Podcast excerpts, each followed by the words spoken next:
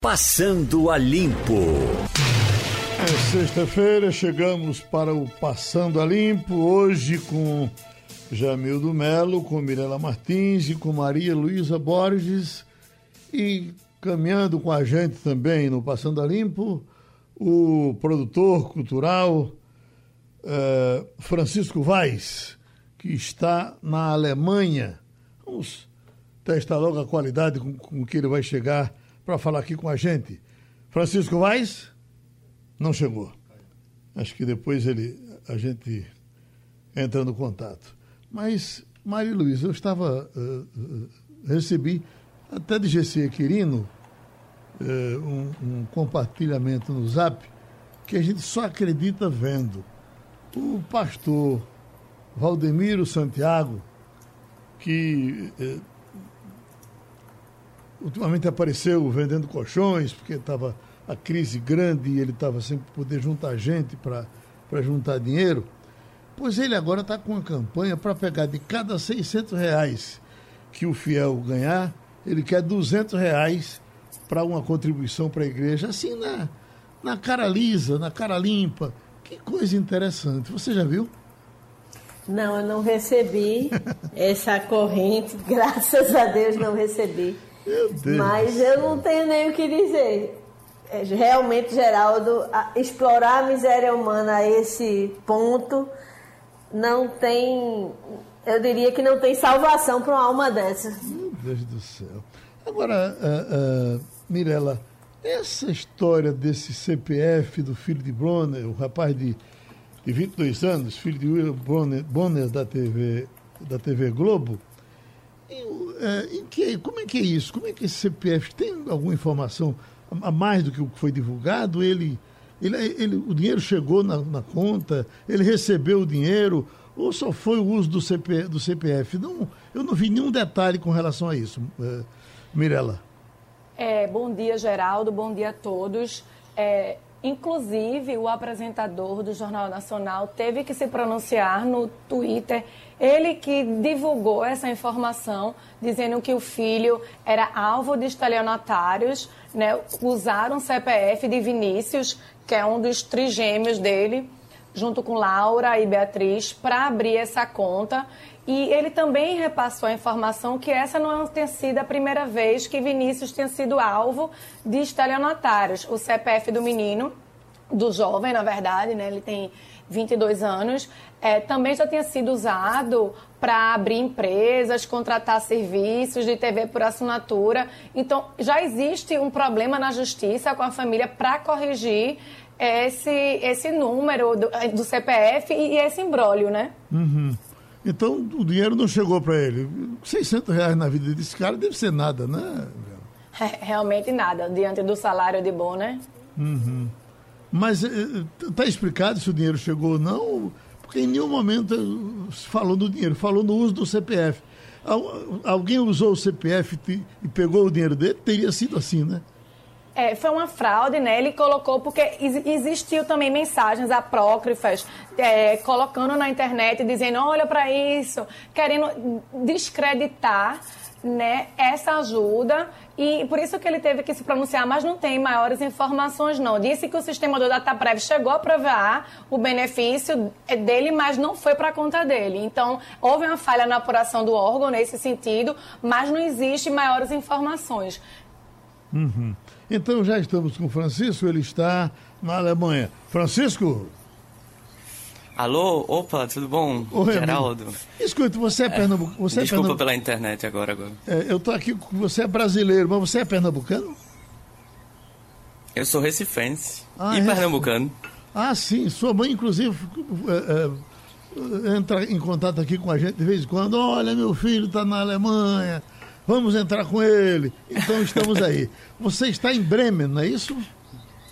Nossa, que maravilha. Sim, é, eu primeiramente preciso dizer que eu cresci ouvindo sua voz. Oh, rapaz. E é uma maravilha poder conversar e é dialogar e não só ouvir dessa vez. Você tem voz de jovem. Qual eu é a sua moro. Idade? Qual é a sua idade, Francisco? Eu sou jovem, eu tenho 23 anos. Ah, 23 anos. Ah, está há quanto tempo na Alemanha? há quase sete anos agora. Uhum. Você sabe que eu. Eu, que eu... eu estive no Brasil. Sim, vá.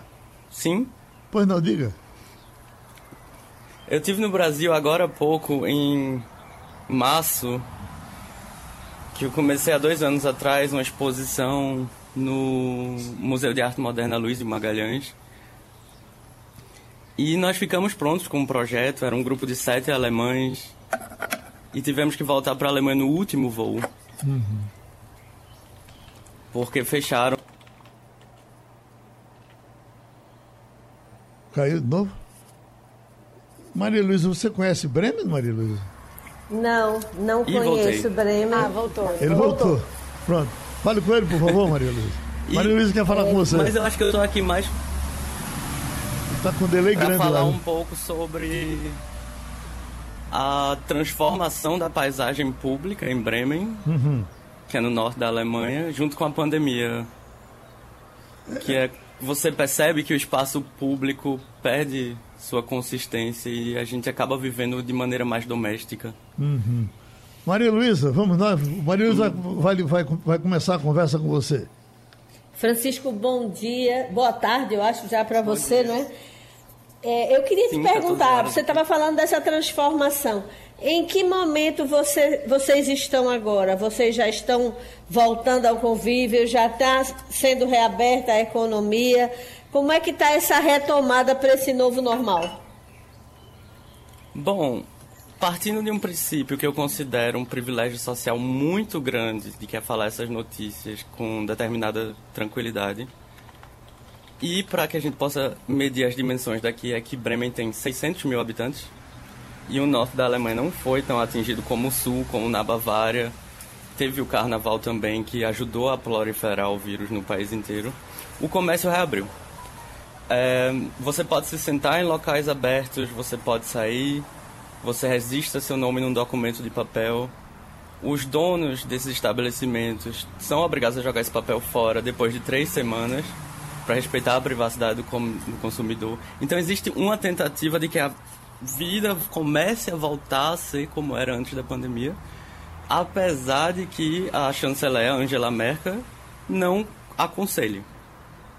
Então, acho que esse é um primeiro ponto que eu acho muito interessante se discutir sobre a posição dela, é que ela só se pronunciou três vezes. É, e eu acho que quando as decisões importantes sobre a saúde foram ditas pelo ministro da Saúde, as pessoas consideram e se informam de outra forma. Eu acho que essa divisão de poder é mais responsável do que quando líderes políticos usam esses momentos públicos para profito pessoal. No caso de Trump, não adianta você ouvir de Trump um conselho sobre higiene. Então aqui tem essa divisão de como a, a, a informação é distribuída e que essa representação política acaba influenciando os hábitos da população. Uhum. Então, está um momento de tentativa. Uma, uma coisa que eu li a respeito da forma como a Alemanha lidou com a pandemia foi a questão da Sim. testagem, né? Que houve muito Sim. teste na Alemanha. E também uhum. é, o fato de que o desemprego, ao contrário do que aconteceu em outros lugares do mundo, não teve aquele salto espetacular. Pelo contrário, o nível de emprego foi mantido. Como é que conseguiu-se é, tanto fazer essa popularização da testagem? É, isso era público, qualquer pessoa podia fazer. E como é que se conseguiu manter o nível de emprego? Bom, a testagem ela custa aproximadamente 70 euros, mas tendo um seguro de saúde, ele, ele se torna então de graça é, em Bremen, o hospital tem a capacidade de testar até 1.600 pessoas por dia. Então, se você testar a cidade inteira, você testou todo mundo em dois meses. O que também vai um pouco contra o conselho de como se deve lidar com o contágio. Aqui, se você fica doente, você tem um número que você liga 24 horas, mas você não deve ir diretamente para o hospital. Então, foi tomado cuidado em todas as camadas da sociedade para que vírus não se distribua com, com agilidade. E o governo tem um programa social antes do vírus, que se chama Ratsphere, que as pessoas desempregadas podem ganhar dinheiro do governo e esse dinheiro vai ser sempre limitado às, às as, aos, os âmbitos sociais dessas pessoas. E hoje se discute muito também sobre renda básica, que é um assunto que eu acho extremamente interessante. A ideia é que um, que um cidadão, independente da sua posição econômica, possa receber uma quantia social para cobrir seus gastos existenciais, independente de você ter dinheiro ou não. Mas, por outro lado, a longo prazo, poderia levar uma sociedade que estagnasse ou trabalhasse pelo prazer. Então, existe um encaminhamento para que se crie uma renda básica, mas ela é controversa. Uhum. Sim. O, o, Francisco, se ah, diz é que a Alemanha foi. trata muito bem o migrante, né? pelo que a gente tem conhecimento, talvez a Alemanha e Canadá, o resto é pé no bucho, mão na cara.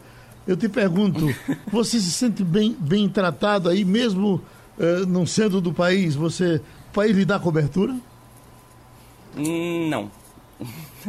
Também não, né? Bom, eu no caso sou estudante e em momentos de dificuldades econômicas eu deveria me comunicar com as instituições brasileiras.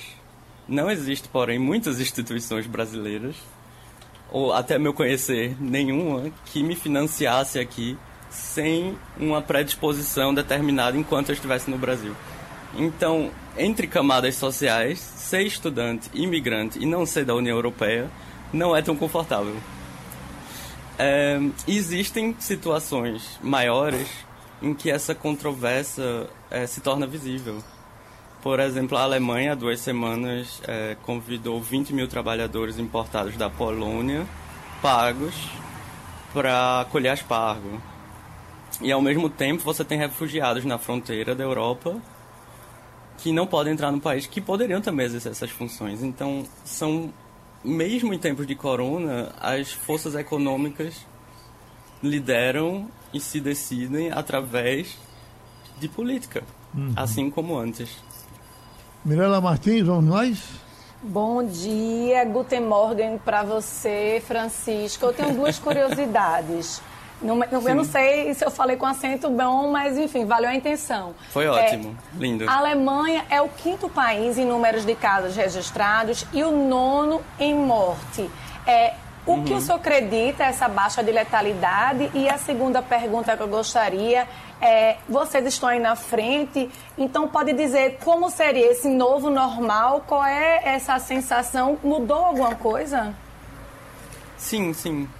Um, eu acho que se acredita que depois da crise, se venha mais uma crise, e que isso se repercute por dois anos, mas a ideia é que se sacrifique uma crise econômica para que se salvem vidas. Eu diria que dessa. Apesar de que na Alemanha, ao mesmo tempo, existe o partido FDP. Não, a sigla do partido é FDP, que é o Partido Democrático Liberal e eles amedrontam a população com essa crise econômica, mas a esquerda acredita também que essa crise econômica pode ser evitada através de uma reorganização e distribuição do capital. É uma simples retórica que Thomas Piketty, o Capital 2013, economista francês, já é, sugeriu. É, você aumenta a taxa para quem tem muito capital e diminui para quem tem pouco para que o capitalismo se torne mais justo. E eu acho que nesse direcionamento é que a Alemanha está trabalhando agora. O, Chico Vaz, eu, eu é, a, a, imagem que, que eu tenho de qualquer cidade alemã na minha cabeça é um bar com um montão de gente tomando aqueles copões de cerveja. Isso está voltando a acontecer aos poucos? Está proibido no momento? Como é que está depois do corona? Tava, esteve proibido acho que dois meses agora. E desde essa semana as pessoas podem sair, os bares estão abertos. Sim. Então eu voltei do meu trabalho de bicicleta e vi como as pessoas estavam sentadas na calçada. E você se pergunta: tá na hora de fazer isso? Uhum. Tá, alimenta a economia, é, reabrir os bares? Eu sei, você acha que pode estar havendo uma precipitação, não é isso? Sim, com certeza. E, e, por isso que eu acredito que eu tô do lado da chanceler nesse momento. Uhum. Claro, é, a, a, a, a direita forte, por fatores econômicos, vai reabrir o país. Mas cabe a gente a pensar também, de maneira crítica, se a gente deveria sair na rua tão rapidamente, já que uma segunda crise é possível. Certo. Tem Jamildo Melo que certamente quer lhe perguntar também, para a gente pedir o comercial. Jamildo! Bom dia, Geraldo. Bom dia, ouvintes. Bom dia, Mirela, Maria Luísa. Francisco, muito bom ouvir você aí da Alemanha. Eu queria, a minha curiosidade era em relação à questão cultura. Você é produtor uhum. cultural, segundo o Geraldo apresentou. Como é que o país uhum. lidou com a questão da produção cultural? A gente aqui, para tentar fazer um paralelo, porque aqui a gente no Brasil teve, infelizmente, é, agora a queda da, da ministra, e pior do que a queda Nossa, é, é, a incerteza do que pode ser feito na cultura, porque há um bom tempo vem sem nenhuma uh, orientação, sem uma política, os próprios artistas já reclamam muito. Como é que isso foi tratado uhum. aí, considerando que os alemães têm essa tradição de cuidar das artes? Eu diria que de maneira exemplar é, e à medida do possível. Eu, um, um, caso muito prático de Bremen, o Senado de Cultura de Bremen disponibilizou 500 mil euros em que cada artista plástico da cidade pudesse se aplicar a receber 2 mil euros. E não necessariamente comparando com o real, mas 2 mil euros você vive de maneira muito restrita três meses. Então é uma coisa maravilhosa que, que essas iniciativas sejam é, realizadas. Inclusive também porque é a primeira classe que, a, a, por sua superficialidade, num momento de estratégia organizacional global não exerce uma função tão necessária quanto médicos, engenheiros, mas que precisam sobreviver de alguma forma também. Então, daí seria um forte elogio ao, às decisões do governo local de Bremen. Sim. Uhum. Uhum. Olha, tem, tem uma mãe aqui, você pode aproveitar logo e mandar um abraço para a sua, que essa aqui é a Genice, ela é de Candeias, diz, meu filho estuda na Irlanda do Norte. Uh, ele e a esposa. Nessa pandemia, o governo de lá paga uh, a ambos 600 euros. Aí diz: veja a diferença do Brasil. É uma realidade uhum. muito diferente da nossa. Bom, uh, é, é, também diferente para você na Alemanha. Você está recebendo 600 euros aí? Não está? Hum, não. não. Mas se eu fosse alemão e casado, provavelmente eu receberia. Ah, então tá. Essa é a diferença. É, e essas medidas aqui não aconteceram somente no tempo de corona. É um programa social que tem a ideia de reinserir o indivíduo na sociedade. Sim. Então, não é somente dar dinheiro, o que também é muito importante, mas é que você construa um, um programa que reinsira alguém que foi excluído e que não consegue sozinho assumindo que não existam medidas que funcionem de maneira meritocrática globais, já que nós todos não temos a mesma chance. Então, são medidas que funcionam no tempo de corona, mas que já estavam lá antes, na Alemanha. Francisco Vaz, amigo, a gente agora já tem como lhe achar. A qualquer momento a gente fala de novo. A qualquer momento a gente Muito fala de novo, tá obrigado. tá certo? Um abraço, Obrigadíssimo. Um prazer enorme, obrigado. O nome de sua mãe, até para agradecer para ela, qual é o nome dela? Um, um beijo enorme para minha mãe Isabela uhum. e para o meu pai, que também se chama Chico. Qual é o bairro? Os dois são culpados. Qual é o bairro? É, Isabela mora no Espinheiro e Chico mora no Arruda. Então, felicidade para dona Isabela e para seu Chico. Já estamos com o cientista Jones Albuquerque do LICA da Universidade Federal de Pernambuco, é o homem que trabalha com os números, que já contribuiu com a gente uma vez e vai contribuir de novo. Então ele está aqui com a mesma simpatia. Começa a nossa conversa, Mirella. É, bom dia, é um prazer enorme falar com o senhor.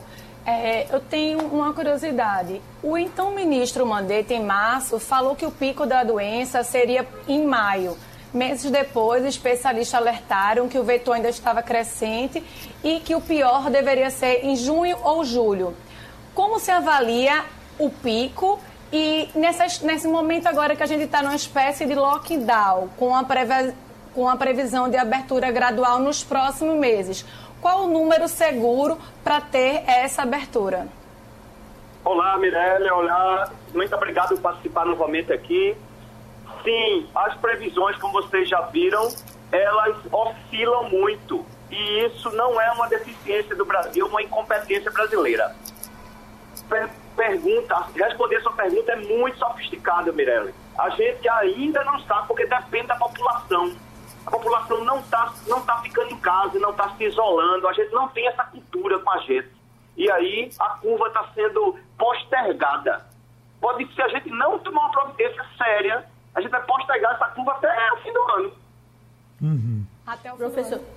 Oi, oi, oi, Maria Luísa.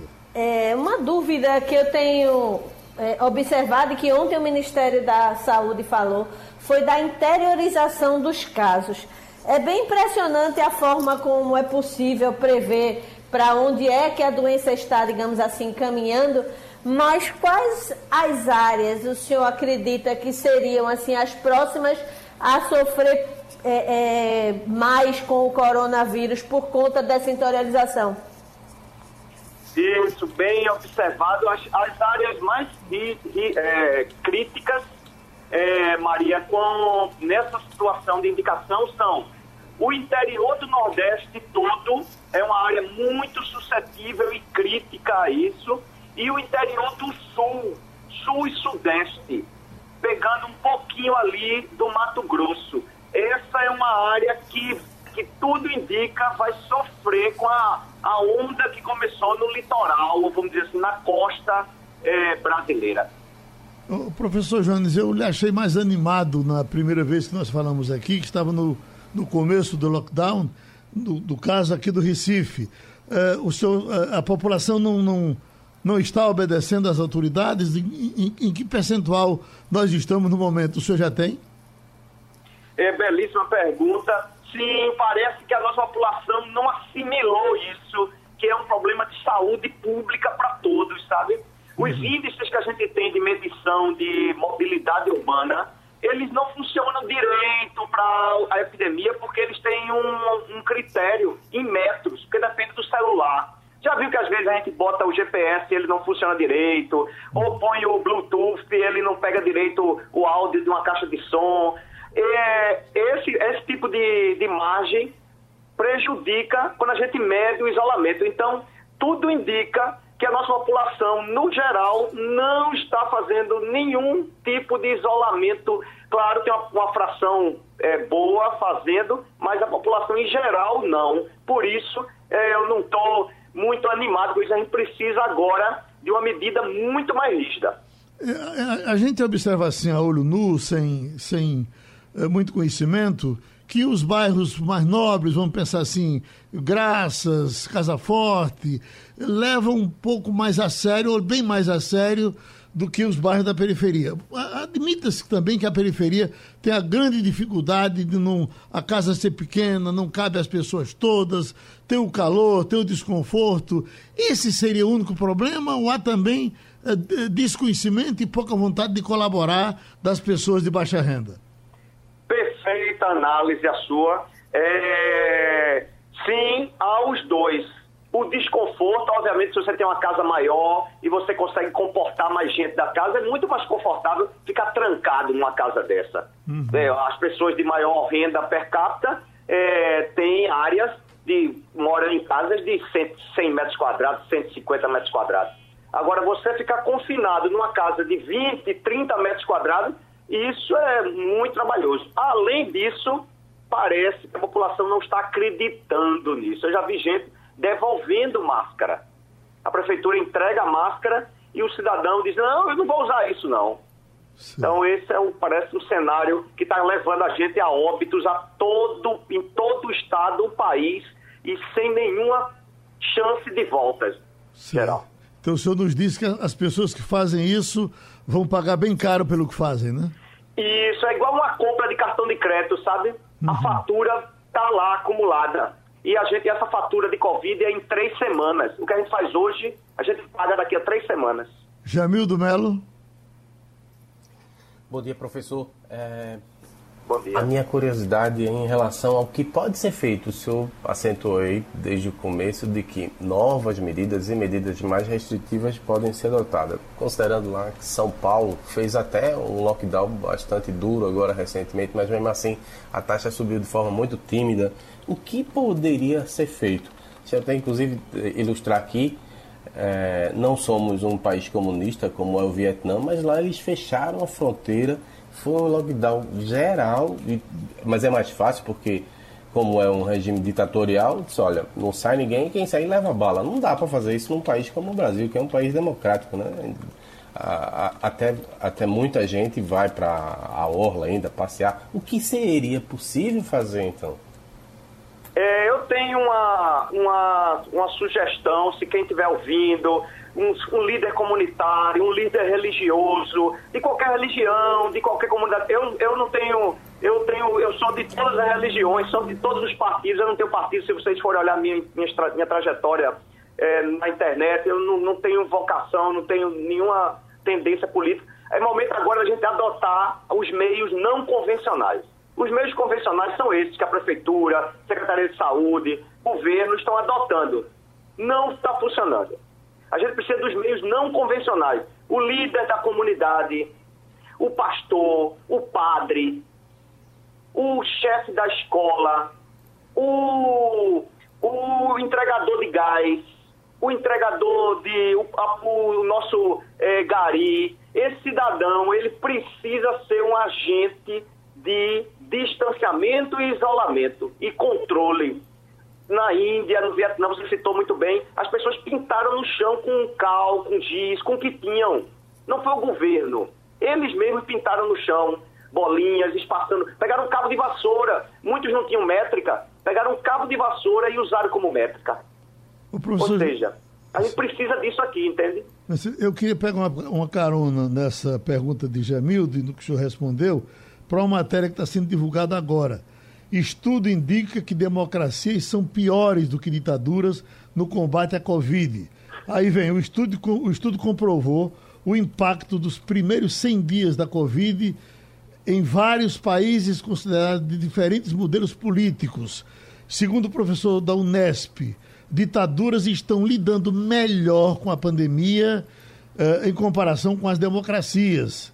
Não estamos defendendo que a ditadura é um modelo melhor do que a democracia, mas que, eh, nesse caso específico, o regime está sendo mais eficiente? Está, é o que o professor diz. Então, o senhor entende que eh, eh, era, é preciso jogar um pouco mais duro do que está se jogando? Seguramente tem horas, sabe quando a gente vai no médico, que a gente fica neglig, é, ignorando os conselhos dos familiares? Pessoal, não, não beba muito, pessoal, pessoal, não, não fume muito. E quando a gente vai no médico, vai dizer, ou o senhor para de fumar, ou o senhor vai morrer. Uhum. Sabe essa, essa, essa hora? Sim. A gente está indo nessa hora, Geraldo. Eu sei. Então, a autoridade aí que está representada por isso. No, claro, os regimes não democráticos é, são mais eficazes porque é o indivíduo só que decide uhum. do para o lado bom ou para o lado ruim, certo? Sim. Nesse caso, para um lado bom, pessoal, vamos fechar tudo. E aí todo mundo fecha, acabou, ninguém questiona. Eu sei. Agora, aqui, como a gente é um sistema democrático, a gente quer ouvir as pessoas. No momento de saúde, quando você está na mesa de cirurgia, você pergunta ao seu familiar o que vai fazer? Não. Uhum. É o indivíduo que está ali operando que decide ou a gente faz isso agora, ou a gente acredita nos atores da saúde. Você, entre, você iria se operar com, sem desmerecer, mas comigo, por exemplo, um professor de computação. Você iria se operar de uma, um fígado comigo? Nunca. Hum. Esse cara não sabe operar. Agora, com um médico, você acredita nele. Então, então é, está então. faltando isso, sabe? No certo. nosso país. Acreditar na autoridade médica sanitária. Ok, professor. Então a gente agradece novamente ao professor Jones Albuquerque e espera já na próxima segunda-feira saber se deu certo essa nossa conversa, se as pessoas acreditaram na gente, tá certo? Eita, excelente, Geraldo. E vamos em frente, a gente precisa da população e você tem uma inserção nacional muito boa. Por favor, continue e conte comigo sempre. Pronto, muito obrigado. Já estamos com o procurador do Ministério Público de Contas, Cristiano Pimentel, o assunto polêmico com relação a gastos da prefeitura, tem os gastos do Estado que a gente pode conversar também. Uh, procurador, nós tivemos um debate na última segunda-feira, uh, o senhor participou, uh, participou o presidente do Tribunal de Contas, participou o advogado Humberto Vieira, e esses, esses assuntos foram, foram tratados na segunda-feira. E o senhor já, já dizia que estaria para acionar a, a prefeitura ou o Estado, não estou me lembrando bem, com relação à denúncia feita pela deputada Priscila Krause. É, é, é, é, esse assunto da grande repercussão é aquele mesmo ou já é outra coisa? Bom dia, Geraldo. Bom dia, Bom dia aos ouvintes. Cumprimento também os três excelentes jornalistas aí da bancada. Não, já é um outro assunto. Hum. Esse assunto que teve essa repercussão hoje na edição do Jornal do Comércio é sobre uma dispensa emergencial específica de licitação da Prefeitura do Recife, a compra sem licitação de 500 respiradores de uma microempresária individual do interior de São Paulo, da cidade de Paulínia. A prefeitura se defendeu acusando. Ela disse que o senhor sai de procurar primeiro a prefeitura, procurou primeiro a imprensa para denunciar. Uh, e, e, deu a explicação que ela achou necessária. O senhor certamente já tomou conhecimento. Lhe convence de alguma coisa? Olha, é, o procedimento no Tribunal de Contas do Estado, no Ministério Público de Contas, foi seguido. O que eu fiz? Eu protocolei no dia 23 de abril para o Tribunal de Contas essa mesma documentação não é? E o Tribunal de Contas está trabalhando esta documentação. Ao Ministério Público não cabe, nesse momento do procedimento, notificar a prefeitura antes, não é? Por exemplo, a, o autor da ação não tem que notificar a outra parte. O autor da ação tem que encaminhar a sua petição ao juiz do processo e é o juiz do processo que notifica a outra parte. A prefeitura sabe disso, mas eles preferem realmente, infelizmente, esse estilo de nota. Eu tenho a comprovação do protocolo em 23 de abril ao Tribunal de Contas do Estado. E por que é, é, essa divulgação agora para a imprensa? Porque você, Geraldo, e praticamente não é todo mundo aí da imprensa no estado está vendo que este assunto, esta compra específica com a microempresária Juvanete do interior de São Paulo está sendo falada há uma semana por deputado, vereador, ex-governador, deputada, todos cobrando dos órgãos de controle alguma providência, não é? Então, assim, até para não passar a imagem errada que os órgãos de controle estão omissos diante dessas legítimas cobranças dos parlamentares, houve esta divulgação agora, para demonstrar que, muito antes dos parlamentares até saberem e denunciarem, os órgãos de controle já estavam agindo sobre essa compra específica dos 500 respiradores. Jamildo Melo. É, bom dia, procurador Cristiano. É, esses equipamentos, eles chegaram, eles estão para chegar. Tem alguma expectativa em relação ao que se ouviu nos contratos, algum detalhamento? E a outra questão é, sempre dando o benefício da dúvida, porque a prefeitura alegou que tem, que, que a empresa né, tem como entregar os equipamentos médicos. Eu fiquei imaginando, se era uma loja de PET eles foram adaptados para uso humano, isso é possível.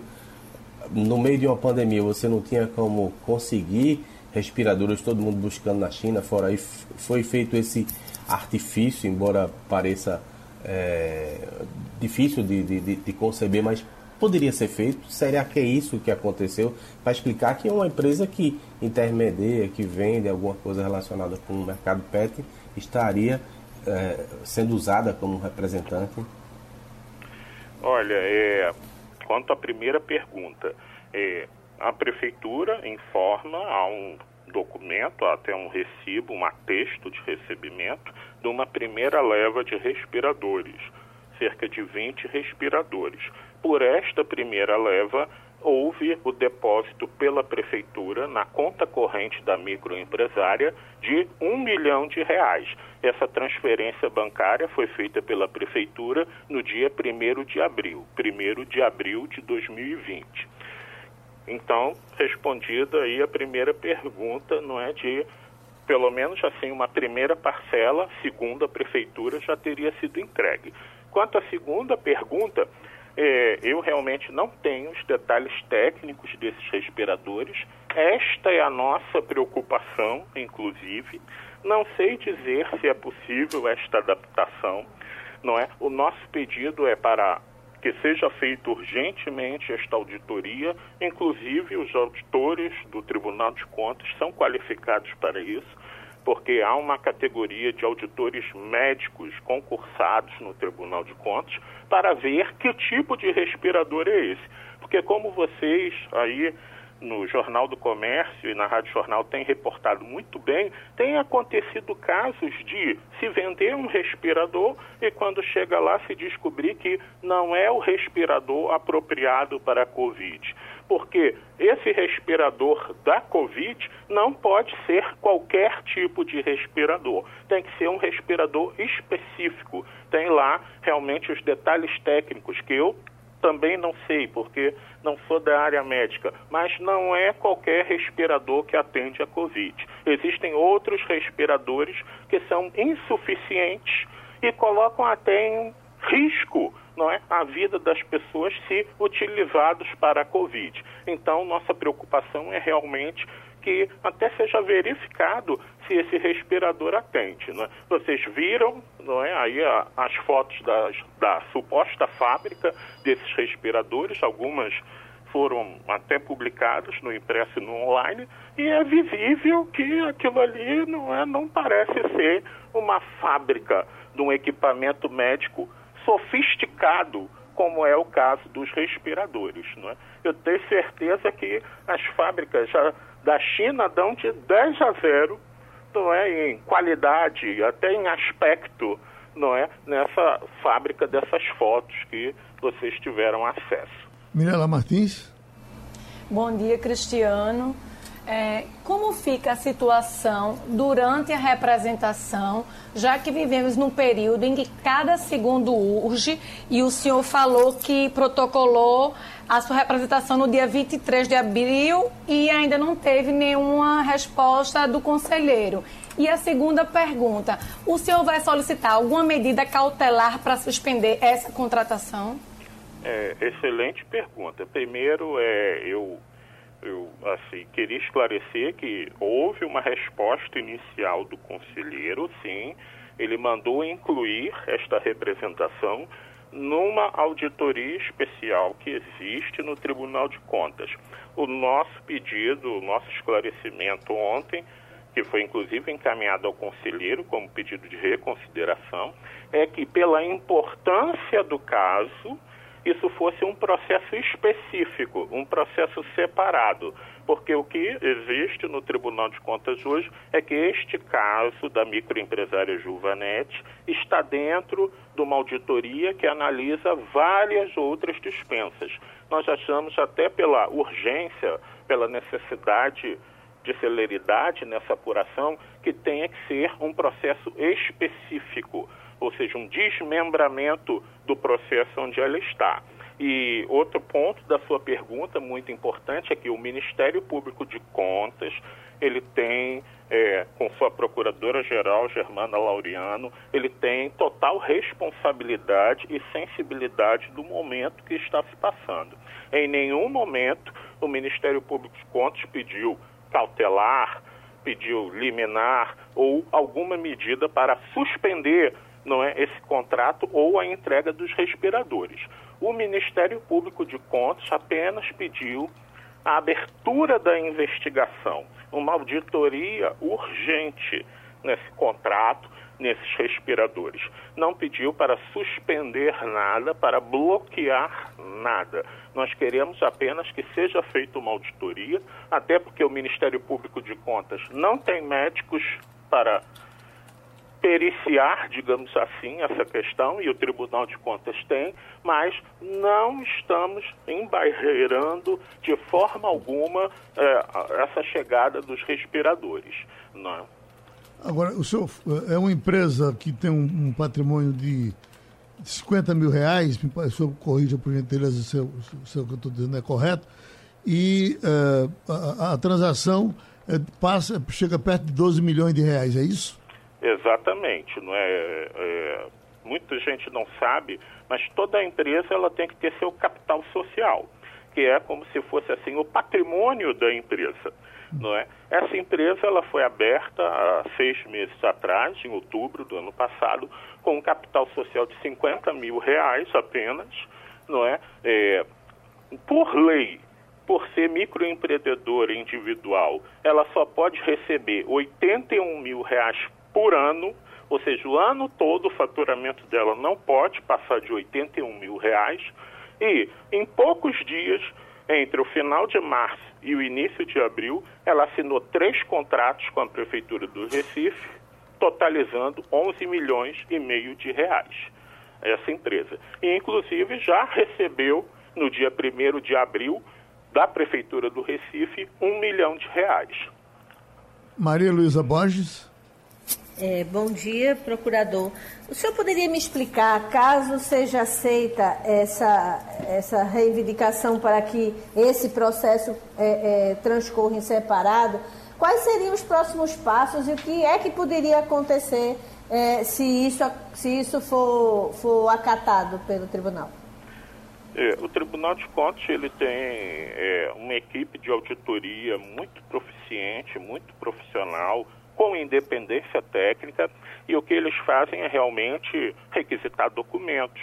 No caso, acho que seria pertinente até, como eu disse, uma perícia, um laudo sobre esse tipo de respiradores e também, eventualmente, ouvir pessoas, colher testemunhos, solicitar explicações da prefeitura a todos um procedimento de auditoria, não é que é habitual, não apenas nesse caso, mas em todos os casos do Tribunal de Contas. Concluídos esses procedimentos, os auditores do Tribunal de Contas, eles fazem um relatório, não é, que é submetido aos, ao, ao relator e aos conselheiros do Tribunal de Contas.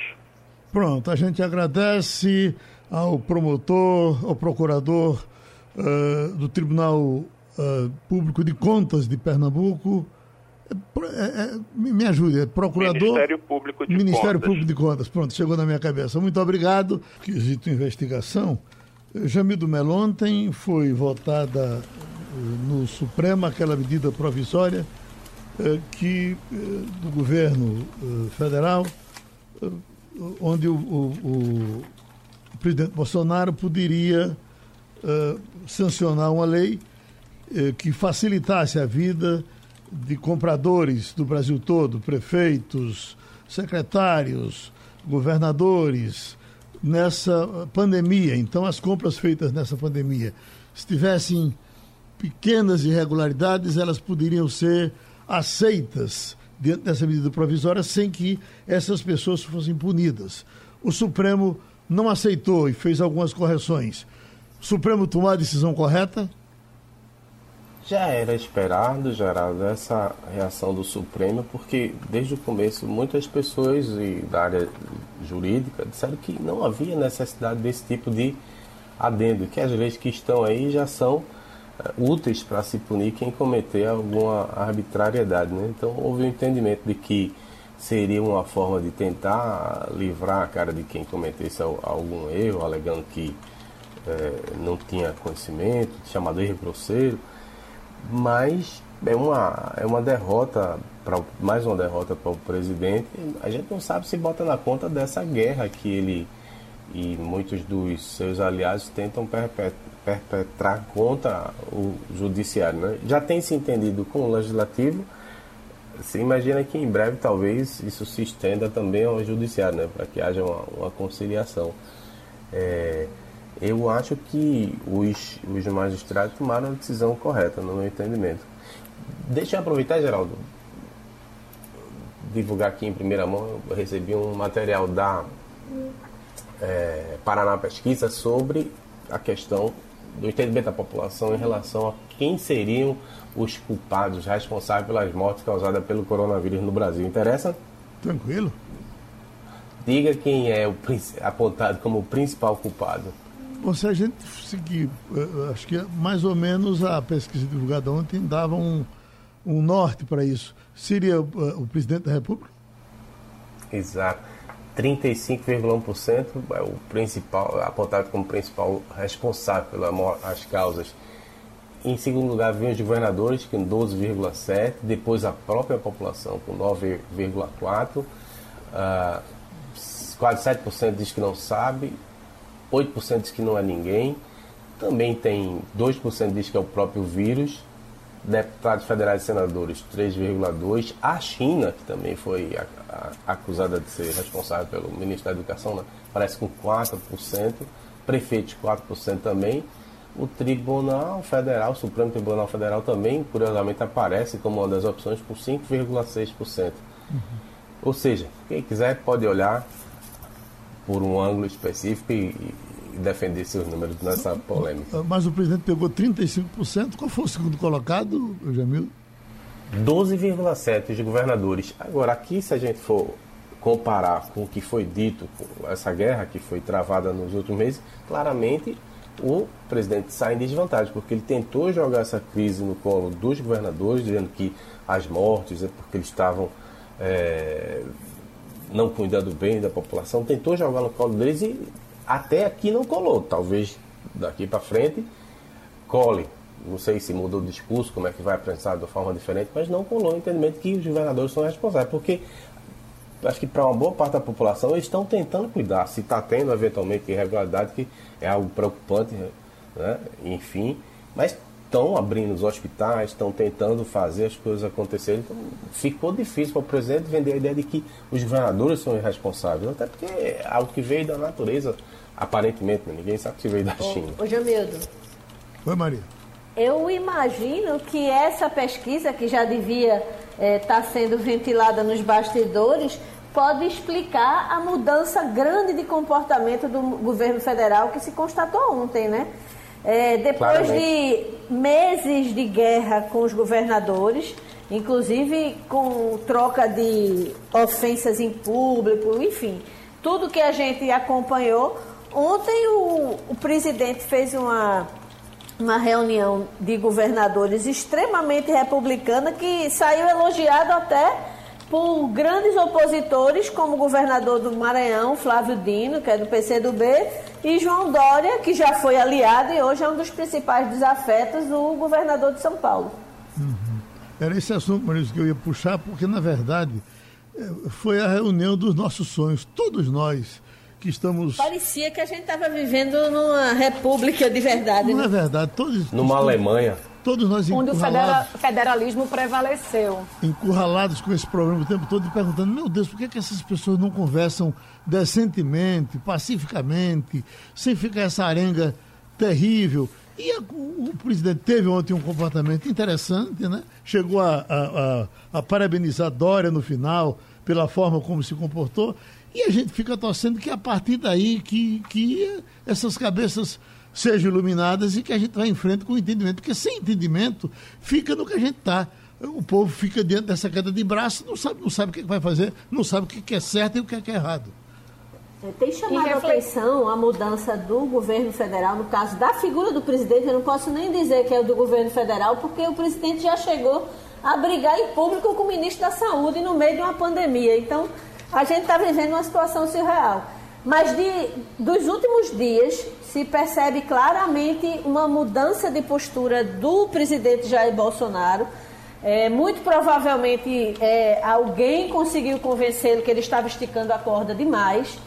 E você percebe, primeiro, acabaram-se aquelas entrevistas catastróficas na porta do Palácio do Planalto, aonde ele já disse ir daí para os mortos, aonde ele já trocou agressões, mandou jornalista calar a boca, não quero lhe ouvir. Enfim, as entrevistas mudaram de tom, elas praticamente já não acontecem, quando acontece o tom é outro. Ele está dialogando com o Congresso depois de praticamente é, jogar uma população inteira, a, a, os apoiadores dele fazerem milhões de, de campanha fora Maia, é, as placas das, das, manifestações de apoio a ele são todas fora Maia, e de repente ele começa a conversar com o, o, o presidente da Câmara dos Deputados.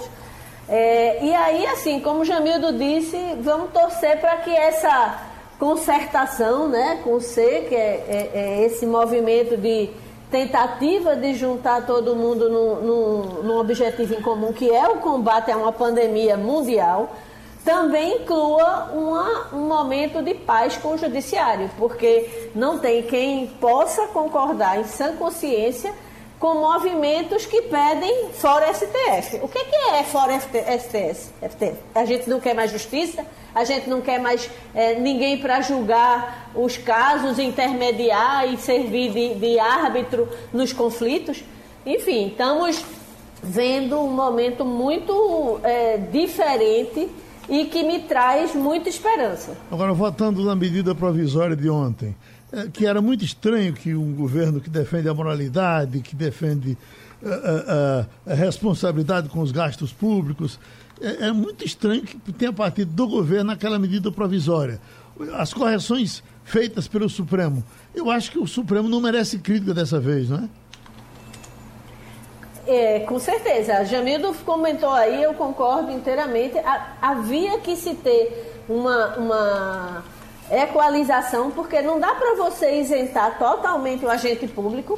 Praticamente se tornava impossível você responsabilizar um agente público por conta da, da, de erros cometidos durante a pandemia. E erros vão ser cometidos, até porque a gente, no primeiro momento, estava é, é, é, todo mundo atabalhoado, não sabia como agir. Óbvio que vão ser cometidos erros e óbvio que tem que ter responsabilização quando se tenha indício de crime, quando se tenha indício de malversação de dinheiro público. Você não pode isentar totalmente o, o, o ente público desse jeito. Uhum. Para você ver, estou lendo aqui um, uma, uma, matéria já, já, de hoje, que é assim, ó, o presidente Bolsonaro voltou a defender a reabertura do comércio para reativar a economia, ainda que o avanço do novo coronavírus não esteja contido no país. Desta vez, porém, o presidente pregou responsabilidade no processo e disse que o Brasil está na iminência de voltar ao normal. Quer dizer, já diferente. Ele disse que essa reabertura deve ser feita pensando nas consequências e com responsabilidade. Não era aquele abre porque eu quero que abra, abre porque vai ser bom abrir, abre porque é uma gripezinha, o que quer dizer que houve uma lavagem interessante na cabeça do presidente Bolsonaro.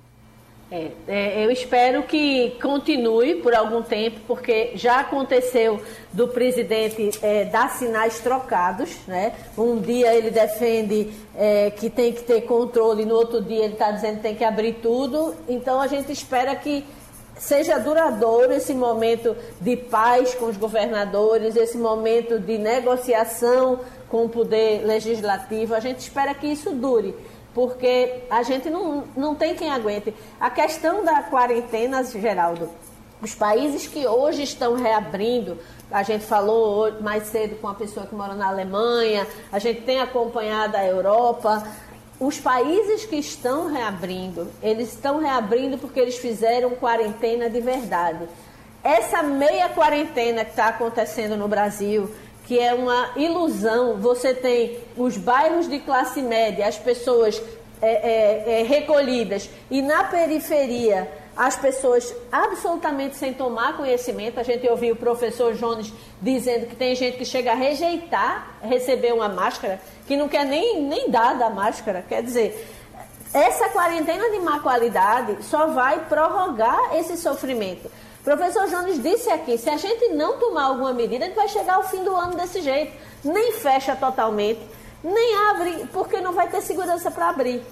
Então a gente precisa, de fato, ter uma mudança radical de abordagem.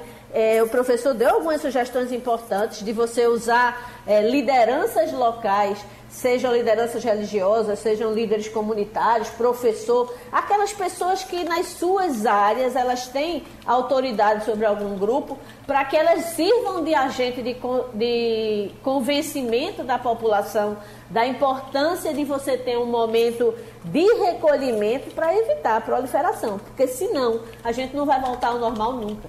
Mirela Martins, aumentaram suas esperanças? Olha, tenho que, tenho que aumentar todo dia. Eu faço um exercício, por mais que a gente leia e divulgue, veja fatos, cheque, cheque. É, eu continuo esperançosa. Eu acredito sim que esse lockdown, nessa espécie de lockdown que a gente tem, vai produzir efeitos. Lógico que o que começou nessa semana vai ter um reflexo aí no futuro, por mais que os números não sejam o que estavam sendo esperados pelos governantes, que eram em torno de 70%, a gente tem uma média de 52%. É, é difícil, Geraldo, a gente querer que o Estado atue. A gente estava falando aí, Maria Luísa estava falando da do, dos bloqueios na, na, Zona Sul e a periferia. Difícil controlar isso na periferia. Mas a gente vê que na periferia o Estado nunca atuou lá. E como é que a gente quer agora que o Estado atue? Então, é difícil a gente é, trabalhar é, com essas duas, é, essas duas situações. É uma dicotomia, na verdade, que a gente tem. A gente tem um Estado muito dividido. Mas eu continuo positiva, sim, que a gente vai melhorar, sobretudo, aí no mês de junho. Eu queria aproveitar e pedir para as pessoas é, que pediram cadeiras de rodas que compreendam, se dá para compreender, mesmo o camarada no sofrimento de estar no chão querendo a cadeira e a cadeira não chega. Nós temos a cadeira. O problema é que com é, é, é, o coronavírus, com as pessoas é, correndo risco de contaminação, aí há um, um medo enorme de todos nós de jogar um repórter é, jogar um, um, um, motorista, enfim, as pessoas que fazem a entrega em todos esses lugares, daí o cara se contamina e a gente vai ficar com o coração balançando. O coração está é, dolorido porque a cadeira não está sendo entregue, as cadeiras estão prontas para serem entregues, mas é, fiquem esperando que elas chegarão. Isso não vai ser a vida toda, e assim que for possível, a gente embala um aí, bota roupa de astronauta e ele corre para fazer essa entrega. Você que pediu a cadeira de rodas, você vai receber. A cadeira está aqui, só não foi entregue porque o clima não está permitindo. Acho que até você compreende essa situação. Muito obrigado e terminou o Passando a Limpo. Passando a Limpo.